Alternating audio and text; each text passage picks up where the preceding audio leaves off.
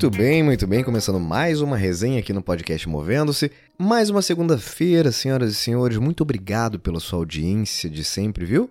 Obrigado a você também que está chegando aqui pela primeira vez, por acaso. Espero que você aproveite esse conteúdo e que consuma também muitos dos outros conteúdos que tem por aí por esse podcast e compartilhe com as pessoas ao seu redor. Primeiro, eu vou pedir um descontinho aí para vocês. Pela minha voz, eu fui atacada por uma faringite aí essa semana. Então tô com a voz aqui bem bem esquisitinha. Mas vamos lá. Mantendo a nossa missão aqui de toda segunda-feira, 7 horas da manhã, ter uma resenha nova para vocês. Vamos seguir aqui com esse com esse bate-papo ainda aqui de forma unilateral. Seguinte, quero falar hoje sobre foco. Vê se isso já aconteceu com você. Comigo, gente, já aconteceu. Sabe quando você começa a querer muito uma coisa, ou, ou alguma coisa está acontecendo na sua vida. Vou, vou dar exemplos aqui para ficar mais claro. Por exemplo, eu já tive épocas da minha vida que eu e minha esposa a gente achou que tava, estávamos grávidos. E aí foi aquela coisa, aquela angústia, tá grávida, não tá grávida. E do nada, eu passei a ver um monte de mulher grávida na rua. Mas assim, numa dimensão, num volume que eu jamais tinha visto. Falei, gente, não é possível não é possível que todo mundo tá engravidando. E engravidou agora só porque eu tô achando que, que minha mulher tá grávida.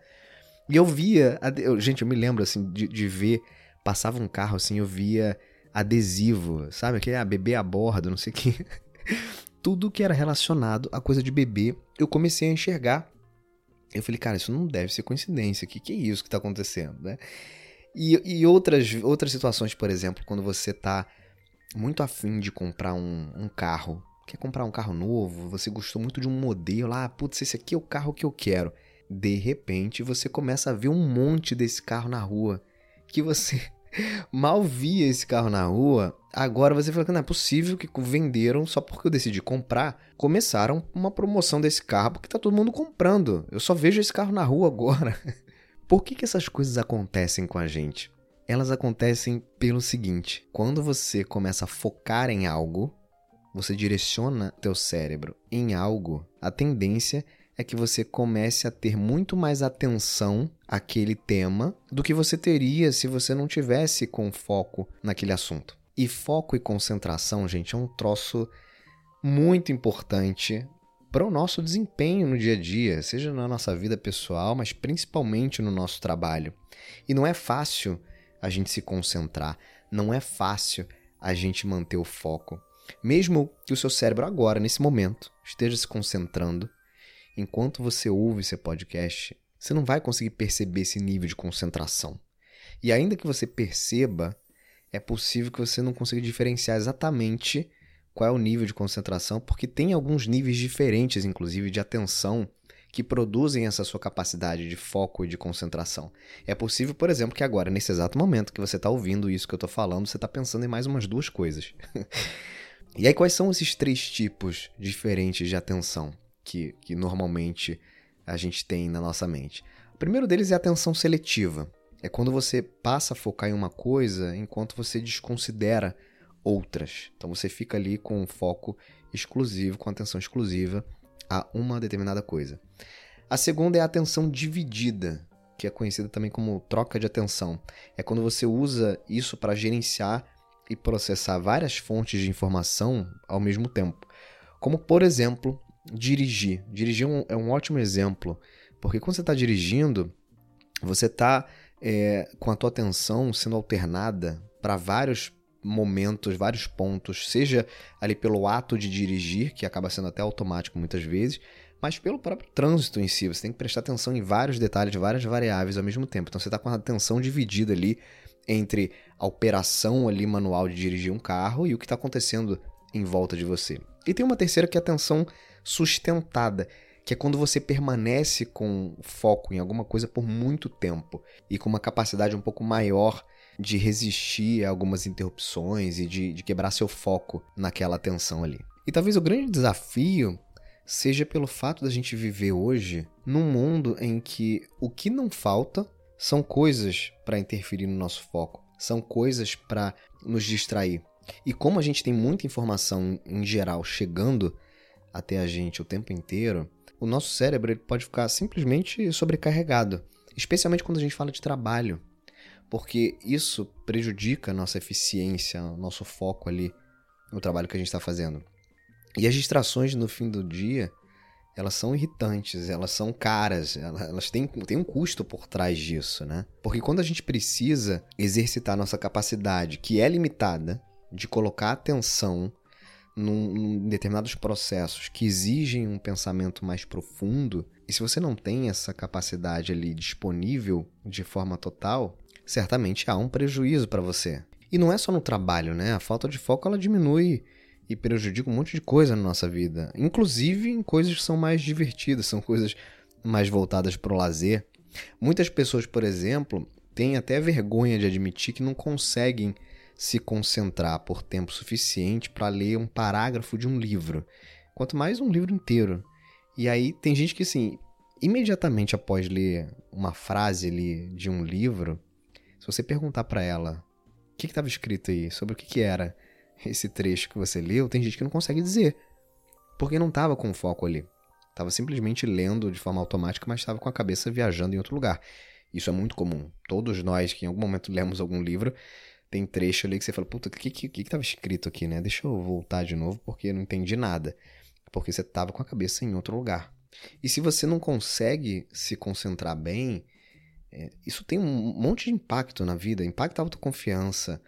É, você passa a ser uma pessoa um pouco mais insegura, porque a insegurança vai aumentar com o fato de você não conseguir estabelecer muito foco, muita concentração, vai levar a irritabilidade, vai levar a ansiedade. Você vai eventualmente ser um pouco mais grosseiro ou grosseira com colegas de trabalho, com família, enfim, vai abandonar algumas coisas que você começou a fazer, projetos que você começou a fazer e se encheu o saco porque não teve concentração, não teve foco, e aí você abandona na metade do caminho. Então a provocação aqui, em primeiro lugar, é o que que tá te distraindo? Claro que hoje não preciso nem falar aqui, porque todo mundo já sabe, né? Todos nós aqui, a maioria que tá ouvindo aqui esse podcast é adulto. Todo mundo sabe que rede social hoje é nosso grande vilão aí que rouba a nossa atenção o tempo inteiro. É Facebook, é Twitter, é Instagram, é. que mais? Clubhouse, TikTok. Gente, o que não falta é rede social para roubar a nossa atenção. Então, rede social, e-mail, celular, internet como um todo são aí os grandes ladrões de foco que a gente tem. E tem alguns estudos que mostram que é, abusar muito da mídia social, da internet, de ficar muito tempo no celular, pode ser inclusive pior do que você perder uma noite de sono, quando a gente fala do ponto de vista de, de concentração, de foco, de atenção. Agora, a boa notícia é que a grande parte disso está no nosso controle. Né? Você controla se você quer ficar mais tempo na rede social, você controla se você quer deixar é, várias notificações ali ligadas para distraírem você quando um e-mail chega ou quando uma mensagem no WhatsApp chega. E a gente não pode esquecer nunca que o cérebro ele é um órgão que precisa de cuidado, precisa de, do nosso, da nossa atenção, do nosso apoio, para ele ter o melhor desempenho também. E uma das coisas que a gente pode fazer, ou algumas das coisas que a gente pode fazer, que também é simples e está no nosso controle, e é até clichê porque todo mundo sabe que tem que fazer isso, mas quase ninguém se preocupa na real em fazer, é cuidar do corpo, cara, cuidar da nutrição. Os nutrientes que a gente ingere, eles são de importância crucial para o foco e para a concentração. Eu não sou especialista no assunto, não sou nutricionista, mas você pode se consultar com o um nutricionista e saber que existe uma série de alimentos que são muito mais benéficos para auxiliar no nosso processo de foco, de atenção. Atividade física, não preciso nem falar.